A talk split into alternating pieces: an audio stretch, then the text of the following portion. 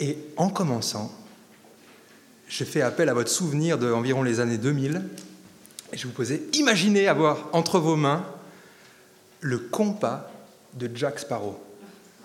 Hein Alors pour ceux qui ne savent pas, le compas de Jack Sparrow, c'est euh, un truc qui indique ce que ton cœur désire. Bon, on va pas aller à l'île de la Tortue là, mais ce que j'aimerais qu'on réfléchisse un peu avec ce, ce compas, c'est de savoir, en fait, qu'est-ce qu'il indiquerait dans nos vies?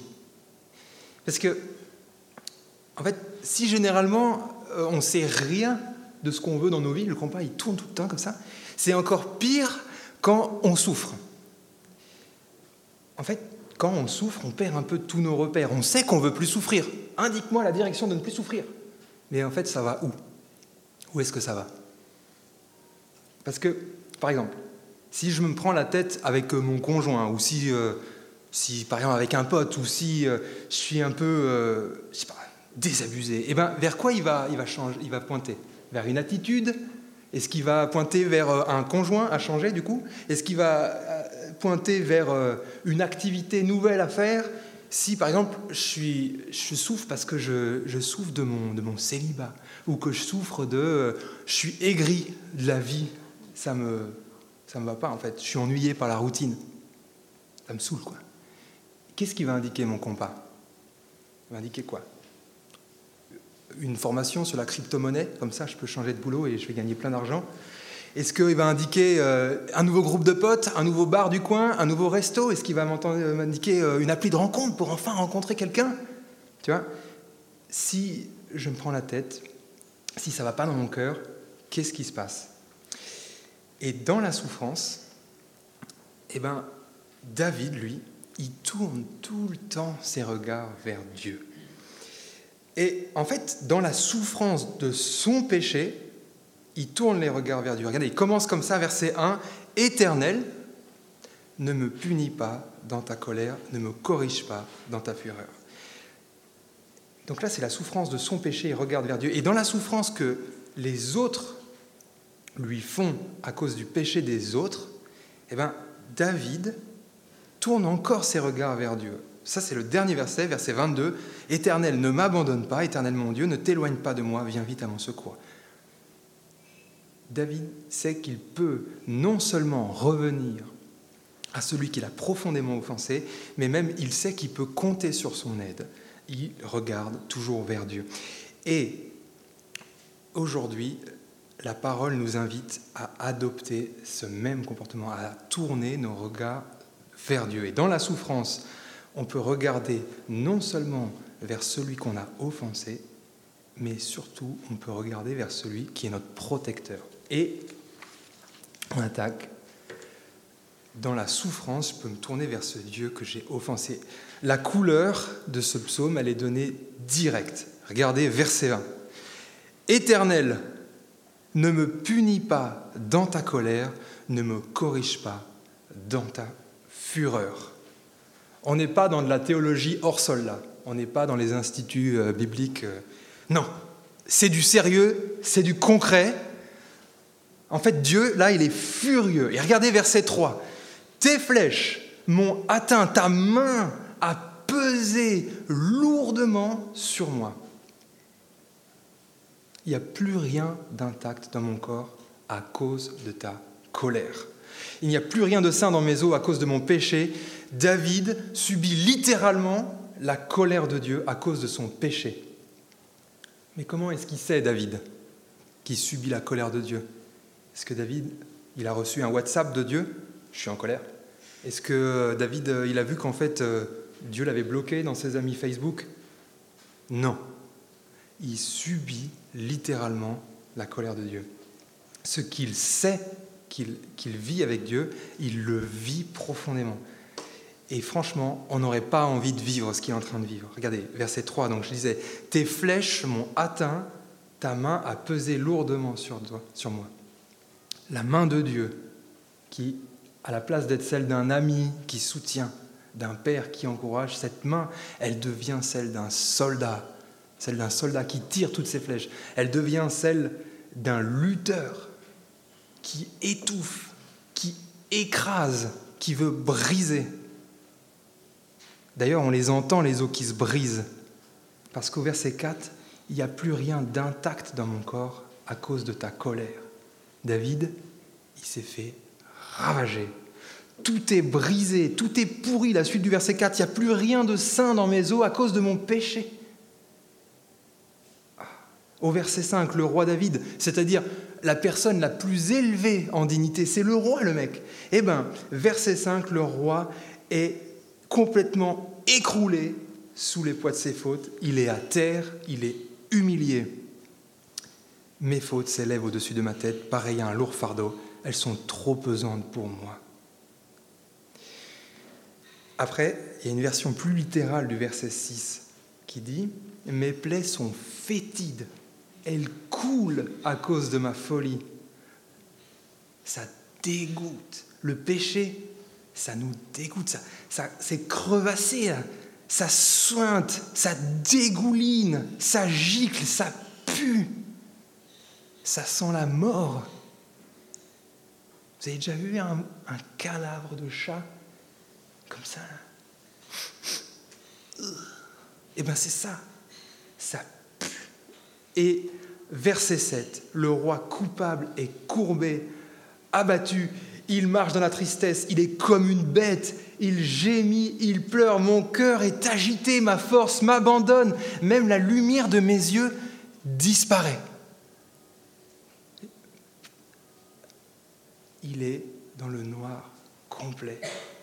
La seule chose qu'il peut faire, c'est gémir, le roi David, lui qui jadis il était capable de danser au son des tambourins, lui qui était capable de diriger toute une armée et de dire on va là-bas et tout le monde disait ouais, lui qui était capable d'exercer la justice avec sagesse, lui on l'écoutait, on venait à lui, on lui obéissait. Et eh bien là, cet homme, il est plus rien, il est comme mort. Et comme si ça ne suffisait pas, le verset 12 achève. Mes amis, mes compagnons reculent devant ma plaie. Mes proches se tiennent à l'écart. David, il est seul. Il est abandonné dans son péché, dans sa culpabilité.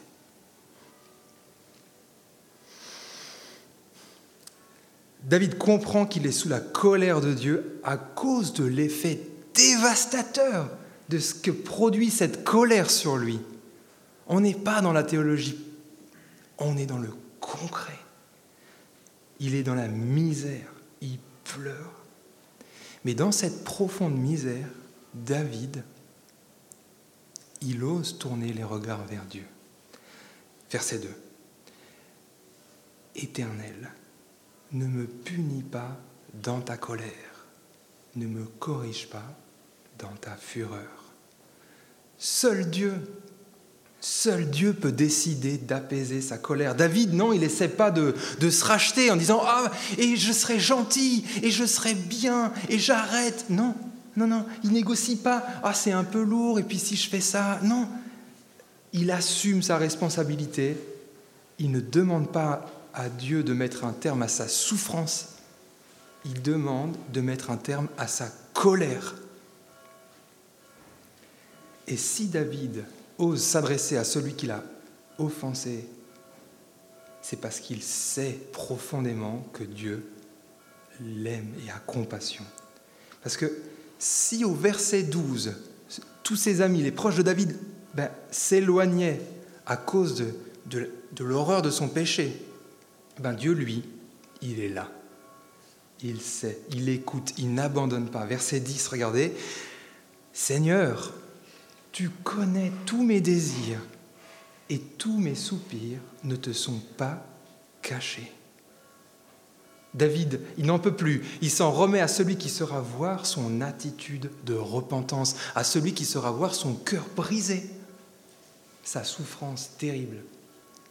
Son seul espoir, à David, c'est la compassion de Dieu. Il n'y a rien d'autre qui puisse le sauver. Dieu est en colère, mais Dieu est prêt à entendre celui qui ose lever les regards vers lui. Éternel, ne me punis pas dans ta fureur. Donc David, il a su voir ce qui causait sa souffrance. Il a su voir que Dieu était en colère. Il a su surtout exprimer son désir de voir la colère de Dieu s'éloigner de lui et s'apaiser. David compte sur le pardon de Dieu. Et la question que j'aimerais nous poser, c'est est-ce que nous, on compte sur ce pardon? Est-ce que nous, on a déjà pensé en fait à regarder à Dieu dans la souffrance? Bien sûr, euh, pour dire, je ne parle pas de souffrance, je ne parle pas de, cancer, de handicap, je ne parle pas de, stérilité, je ne parle pas de souffrance infligée par une maladie. Non, non, non, je parle de souffrance, la Bible parle de souffrance dont je suis responsable. On parle d'amitié brisée par la jalousie, on parle de couple détruit à cause de la, dureté d'un conjoint, on parle de vie gâchée complètement par des plaisirs qu'on reconnaît maintenant trompeurs. On parle de, mensonges, de tromperies, de violence, d'insultes. On parle de regrets, on parle de remords, de déception, on parle d'échecs. Et, et si dans la vie, on n'a aucun problème à voir qu'on souffre, ça on sait qu'on souffre. Mais on a beaucoup plus de mal à y voir la main de Dieu, à discerner l'action de Dieu. Pourtant, dans nos vies, dans ce qui nous entoure, on n'a aucun problème à discerner la source de nos problèmes. Par exemple, euh, je suis dans des locaux en ce moment en train de travailler et il y a toujours des coupures d'électricité. Tout le temps. Et donc, euh, je travaille et ça coupe. Et qu'est-ce que je fais? Je ne me pose pas 36 000 questions mais je vais au compteur électrique. Et puis j'appuie sur ce truc, je ne sais pas comment ça marche, sûrement le Saint-Esprit. En tout cas, ça marche, j'appuie, paf, la lumière se fait. Mais, mais dans ma vie, quand je pète les plombs, quand, quand tout saute dans ma vie, quand c'est le noir complet, eh bien, est-ce que je comprends que le problème, c'est que le courant ne passe pas entre Dieu et moi? Est-ce que je comprends que Dieu est en colère contre mon péché? Et si j'arrive pas à comprendre que Dieu est en colère, eh c'est la souffrance qui me le fait comprendre. Exemple. Je souffre à cause des gens qui se détournent tout le temps de moi. Tout le temps. Je suis tout le temps. Et, du coup, je me dis, bah, en fait, bah, c'est tout le temps la faute des autres. Ou soit je me dis, c'est peut-être que cette situation-là, bah, c'est Dieu qui l'utilise pour me reprendre. Si je suis tout le temps aigri, tout le temps insatisfait, tout le temps triste, tout le temps une raison de se plaindre, en fait, soit je me dis c'est que ben, je suis une pauvre victime, victime des, des situations de la vie, injustes, soit en fait je me dis que au fond, il y a quelque chose qui cloche.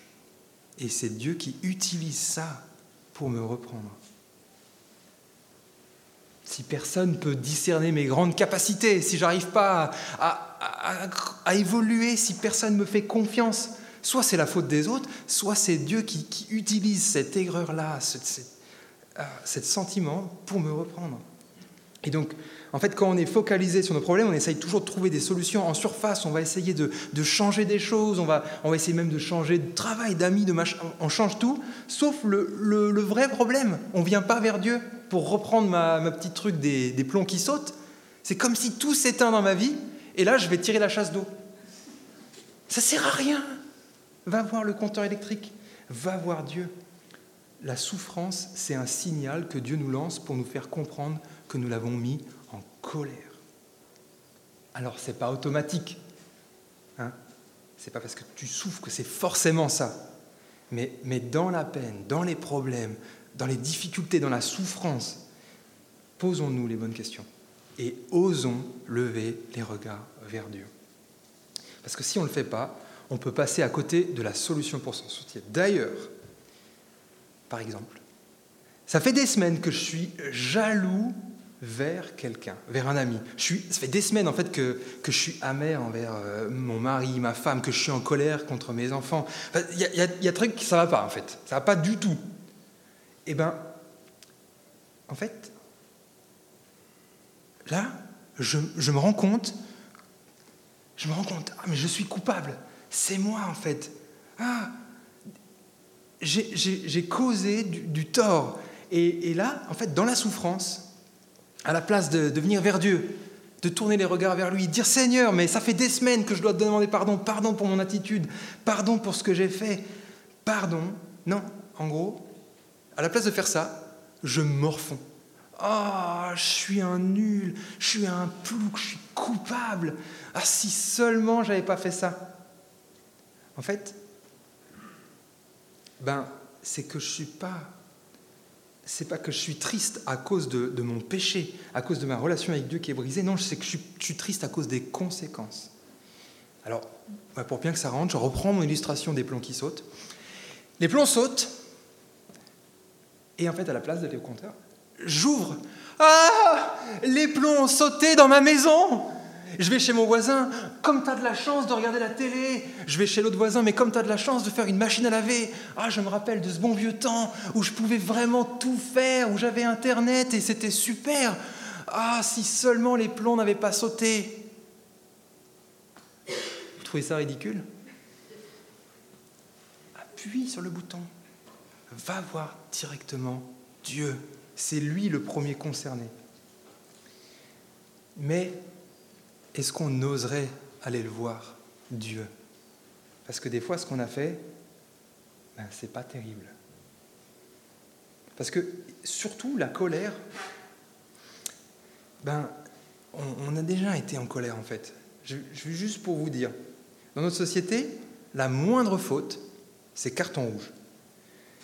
L'injustice exige réparation. Pensez simplement, parce que vous me dites, mais non, t'exagères. Non. Pensez à Black Lives Matter. Pensez au mouvement MeToo. Pensez à Balance ton. Pensez à. Qui, en fait, qu'est-ce qui vous vient à l'esprit si je vous dis Trump? Qu'est-ce qui vous vient à l'esprit si je vous dis Bolsonaro? Ou si je vous dis Harvey Weinstein? Hein?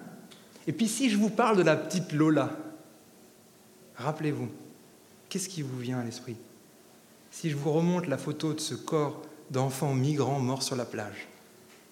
Si je vous montre des photos, des choses de la guerre en Ukraine, qu'est-ce qui vient? Pas de problème. Non, c'est la colère. On n'en peut plus, on veut que ça s'arrête. Il faut qu'il y ait justice. En fait, quand on est en colère, on ne veut plus pardonner. On ne veut pas pardonner, on ne veut plus entendre. La colère de Dieu pour David, elle est immense. On l'a vu, il l'a brisé, il l'a rendu moins que rien. Mais Dieu, lui, eh ben, il entend. Dieu, il veut bien écouter. Dieu, il accepte de recevoir celui qui crie à lui, qui vient vers lui. Dieu, je répète le verset 10, connaît tous nos soupirs, tous nos désirs.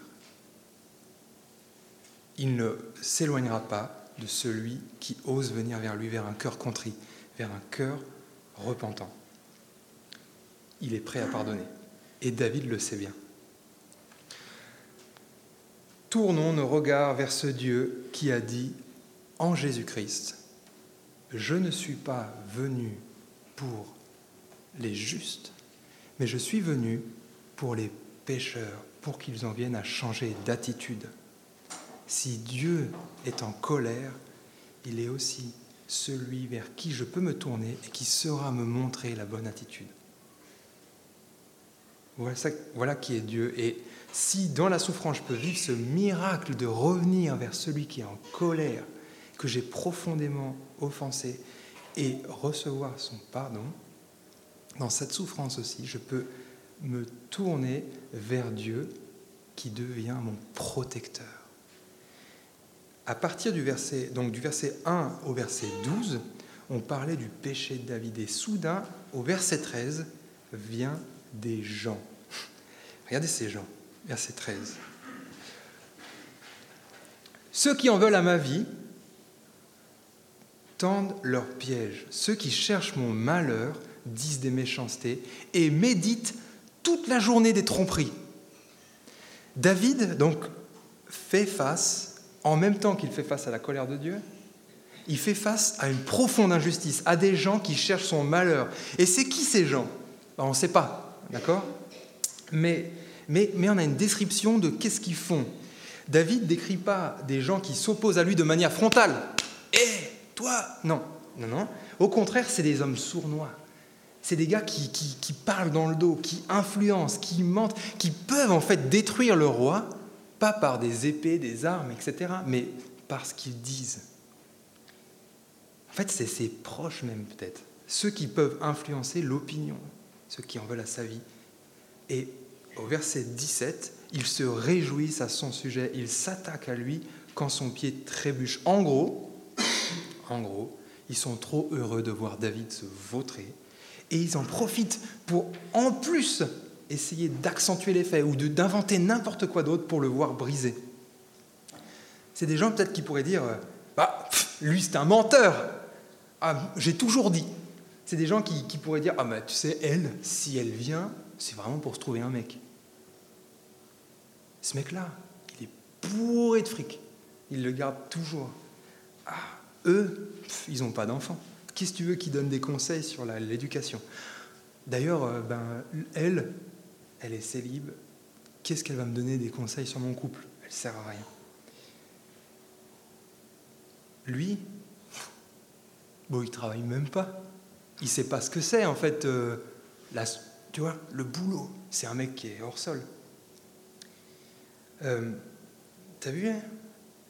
Divorcer un enfant, qu'est-ce que tu veux qu'elle soit responsable? Impossible. À lui, euh, ben, c'est Gérard. Bon, Gérard, euh, comment dire? Je sais pas, il n'y a personne qui s'appelle Gérard. Il est un peu simple, il est un peu gentil, quoi. Ça va pas plus loin. Vous voyez de quoi on parle? Des gens qui prennent plaisir, en fait, à casser une personne, des gens qui sont prêts à tout, en fait, pour juste leur bon plaisir de, d'humilier, de, détruire. Et, du coup, qu'est-ce qui fait David face à ça? Son attitude, ça défie toute logique. Regardez, verset 14. Mais moi, pareil à un sourd, je n'entends pas, je suis comme un muet, je n'ouvre pas la bouche.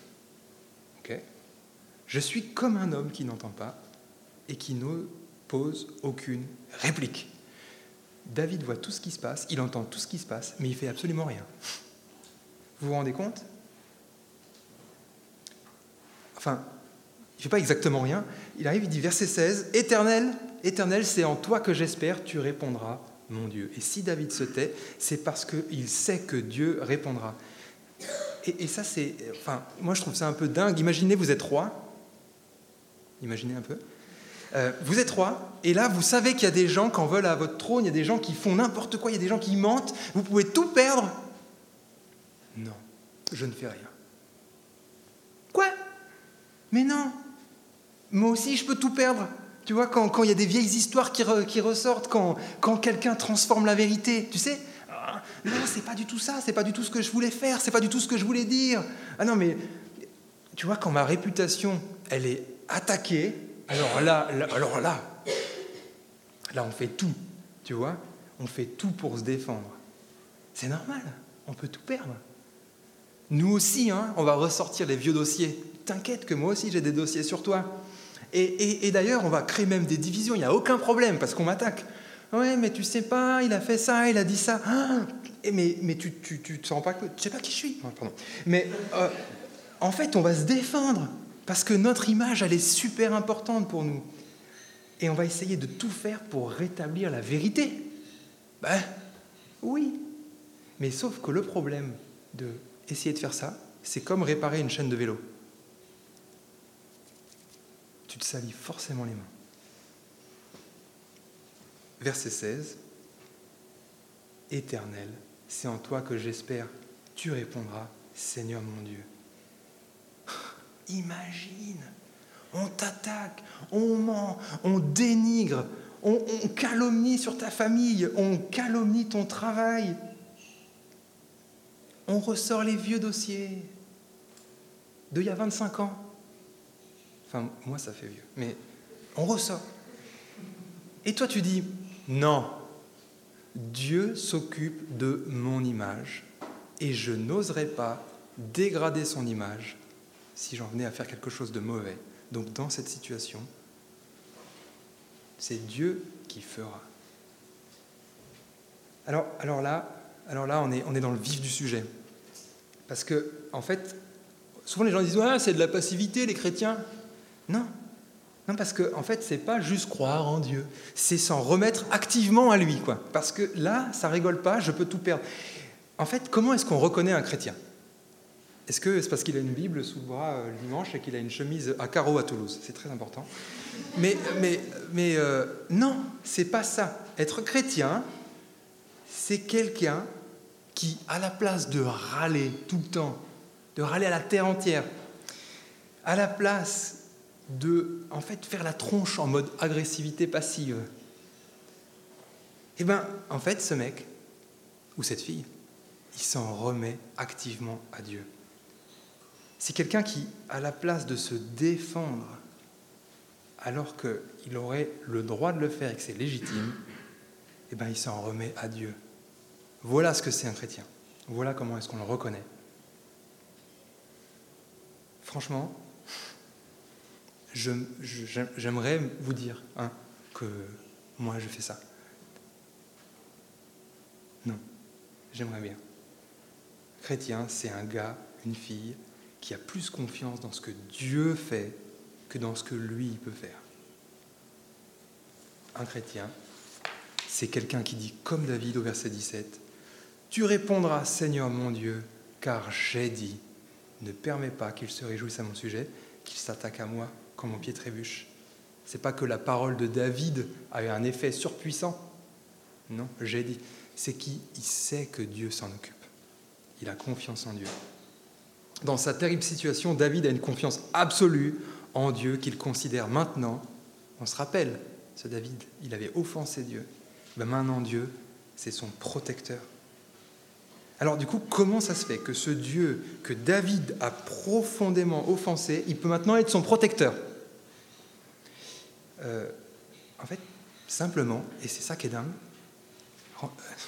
euh, Dieu, il dépend pas, son action ne dépend pas de ce qu'on fait. Ça ne dépend pas du tout de ce qu'on fait. En fait, ça dépend de lui.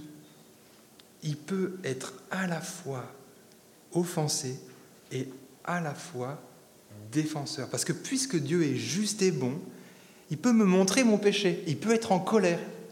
Et en même temps, puisqu'il est juste et bon, eh ben, il me, peut me protéger d'une situation complètement injuste. Dieu peut me montrer que j'ai tort et en même temps m'aider dans mes afflictions. Il peut me montrer que j'ai tort dans mon attitude au boulot, en rendant l'ambiance au bureau horrible. Il peut, il peut m'humilier en, faisant que les circonstances, de ma vie dévoilent en fait finalement un mensonge que je cachais depuis un bon moment et que je voulais bien en fait qu'il soit secret. Il peut, il peut aussi me reprendre sur mon attachement aux choses matérielles en faisant que mon MacBook Pro le tout neuf, eh ben, envolé par un vol, par une cassage, ce que vous voulez. Il peut me reprendre sur mon péché et en même temps, Dieu peut me faire du bien. Il peut m'aider face aux calomnies. Il peut m'aider face à l'oppression. Il peut m'aider face au mépris. Je le répète, ce n'est pas parce que Dieu nous montre sa colère qu'il ne peut pas nous montrer sa compassion. Parce que puisque Dieu, déteste mon injustice, eh bien, il déteste aussi l'injustice des autres, de ceux que les autres pourraient me faire subir. Et, du coup, est-ce qu'on on doute que Dieu puisse me libérer de l'injustice des autres Est-ce qu'on doute que Dieu puisse être en colère à cause de mon péché Les deux se valent les uns les autres. En fait, le fait que Dieu soit offensé par mon péché est finalement la meilleure preuve que Dieu peut aussi me protéger de l'injustice. Et c'est ça qui est dingue. Et, du coup, David, bah, il le sait bien. Et c'est pour ça qu'il commence son psaume en disant Éternel, ne me punis pas dans ta colère. Et il le finit en Ne m'abandonne pas dans ta fureur. Ne, pardon. Ne m'abandonne pas, éternel mon Dieu, ne t'éloigne pas de moi, viens vite à mon secours.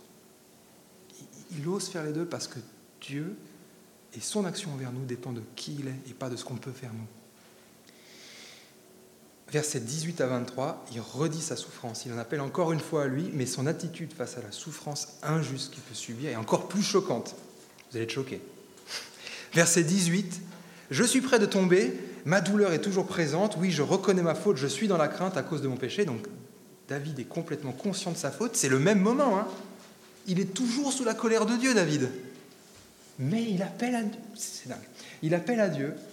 Et regardez ce qu'il fait. Verset 20. Cependant, mes ennemis sont pleins de vie, pleins de force. Ceux qui me détestent sans raison sont nombreux. Ils me rendent le mal pour le bien. Ils sont mes adversaires parce que je recherche le bien. Vous avez vu? Alors que David se fait pourrir, littéralement, et eh bien lui, il s'engage vers une vie juste. Il veut rendre le bien. Et, et du coup, quand on est repris par Dieu dans un domaine de notre vie, ça ne nous empêche pas de nous engager d'une manière juste à vivre une vie qui plaise à Dieu. Une attitude qui irait même jusqu'à aimer ceux qui nous détestent, une attitude qui irait même jusqu'à tendre l'autre joue quand on s'est fait frapper par quelqu'un. Ça vous rappelle peut-être les mots de quelqu'un, pas de David, mais ceux de Jésus lui-même, non pas le, le roi de Israël, mais Jésus, le roi du royaume de Dieu. Jésus, Dieu. Et il dit en Matthieu 5, au verset 44, il dit, aimez vos ennemis et priez pour ceux qui vous persécutent. Quoi? Pourquoi est-ce que Jésus il demande ça? Pourquoi Dieu demande ça? La raison, elle est très simple, verset 45, afin d'être les fils de votre Père céleste, les enfants adoptifs de Dieu. Et Jésus termine en expliquant, en fait, Dieu, vous savez, il fait lever son soleil sur les méchants et sur les bons. Et en fait, Dieu, il fait pleuvoir sa bonne pluie qui fait pousser euh, des choses sur les justes, mais aussi il le fait sur les injustes. En gros, Dieu fait du bien même à ceux qui ne le méritent pas. Et, ça, ben, ça nous montre ce que c'est que ça nous montre qui c'est Dieu et ça nous montre ce que c'est que aimer Dieu, que être un chrétien. Et ça doit nous rappeler en fait que Jésus lui-même, il ne fait pas juste le dire, il montre l'exemple. Parce que lui, le Fils de Dieu, meurt à la croix pour sauver des pécheurs, pour sauver ceux qui détestent Dieu, ceux qui sont normalement sous le coup de sa colère. Et comme le rappelle un des apôtres, Paul en l'occurrence, à peine mourrait-on pour un juste, peut-être accepterait-on de mourir pour quelqu'un de bien, mais voici comment Dieu prouve son amour envers nous. Alors que nous étions pécheurs, Christ est mort pour nous. Donc si Dieu me rendait selon ce que j'ai fait, eh ben, je ne pourrais pas dire comme David au début de son psaume, Éternel, ne me punis pas dans ta colère. Il ne m'écouterait pas. Si Dieu me rendait selon ce que j'ai fait, je ne pourrais sûrement pas demander comme David au verset 22, à la fin de son psaume, ne m'abandonne pas, éternel mon Dieu, ne t'éloigne pas de moi. Viens vite à mon secours, Seigneur, mon salut. Ce Dieu que j'ai complètement offensé par mon attitude, je peux non seulement m'adresser à lui, recevoir son plein pardon, mais bien plus, je peux recevoir son aide, sa protection et m'engager dans une vie qui lui est agréable, une vie juste. Donc je conclus le compas. Où tourner nos regards dans la souffrance? Tu jettes ton compas, tu regardes à Dieu. Dans la souffrance dont je suis responsable, il faut savoir regarder vers Dieu. Toujours, quand je souffre dans mon cœur, quand tout semble hors de contrôle, quand mes émotions prennent le dessus, quand tout ce que j'aime semble même se détourner de moi, je regarde à Dieu. Ne croyons pas que le problème vient de l'extérieur tout le temps, que c'est les choses qui m'entourent, c'est les circonstances de la vie. Non, osons faire face à cette réalité que Dieu veut me faire comprendre qu'il y a un domaine dans ma vie où j'ai péché. La souffrance, bien qu'elle soit dure, peut me conduire vers celui qui peut me pardonner. Et Dieu n'est pas un tyran qui se plaît à nous voir souffrir. Bien au contraire, il nous montre notre injustice. C'est pourquoi C'est pour que nous puissions vivre cette vie à laquelle il nous appelle, celle de rechercher le bien, de le pratiquer. Et on se rappelle les paroles de Jésus que j'ai déjà citées. Je ne suis pas venu pour les justes, mais pour que les pécheurs viennent à changer d'attitude. D'ailleurs, ce Dieu qu'on peut offenser est aussi ce Dieu qui nous protège en tournant les regards vers Dieu. on peut s'attendre à lui et du coup éviter de se venger de l'injustice dont on pourrait être victime, éviter de pécher et en fait de retomber sous la colère de Dieu. En fixant nos regards sur Dieu, on peut considérer ce qu'il a fait, à savoir de donner sa vie pour ceux qu'il détestait. Et nous pourrons alors nous rappeler qu'il ne nous donne pas selon ce que nous méritons. En fixant les regards sur Dieu, nous nous rappelons que si Dieu nous a pardonné, il peut aussi nous délivrer.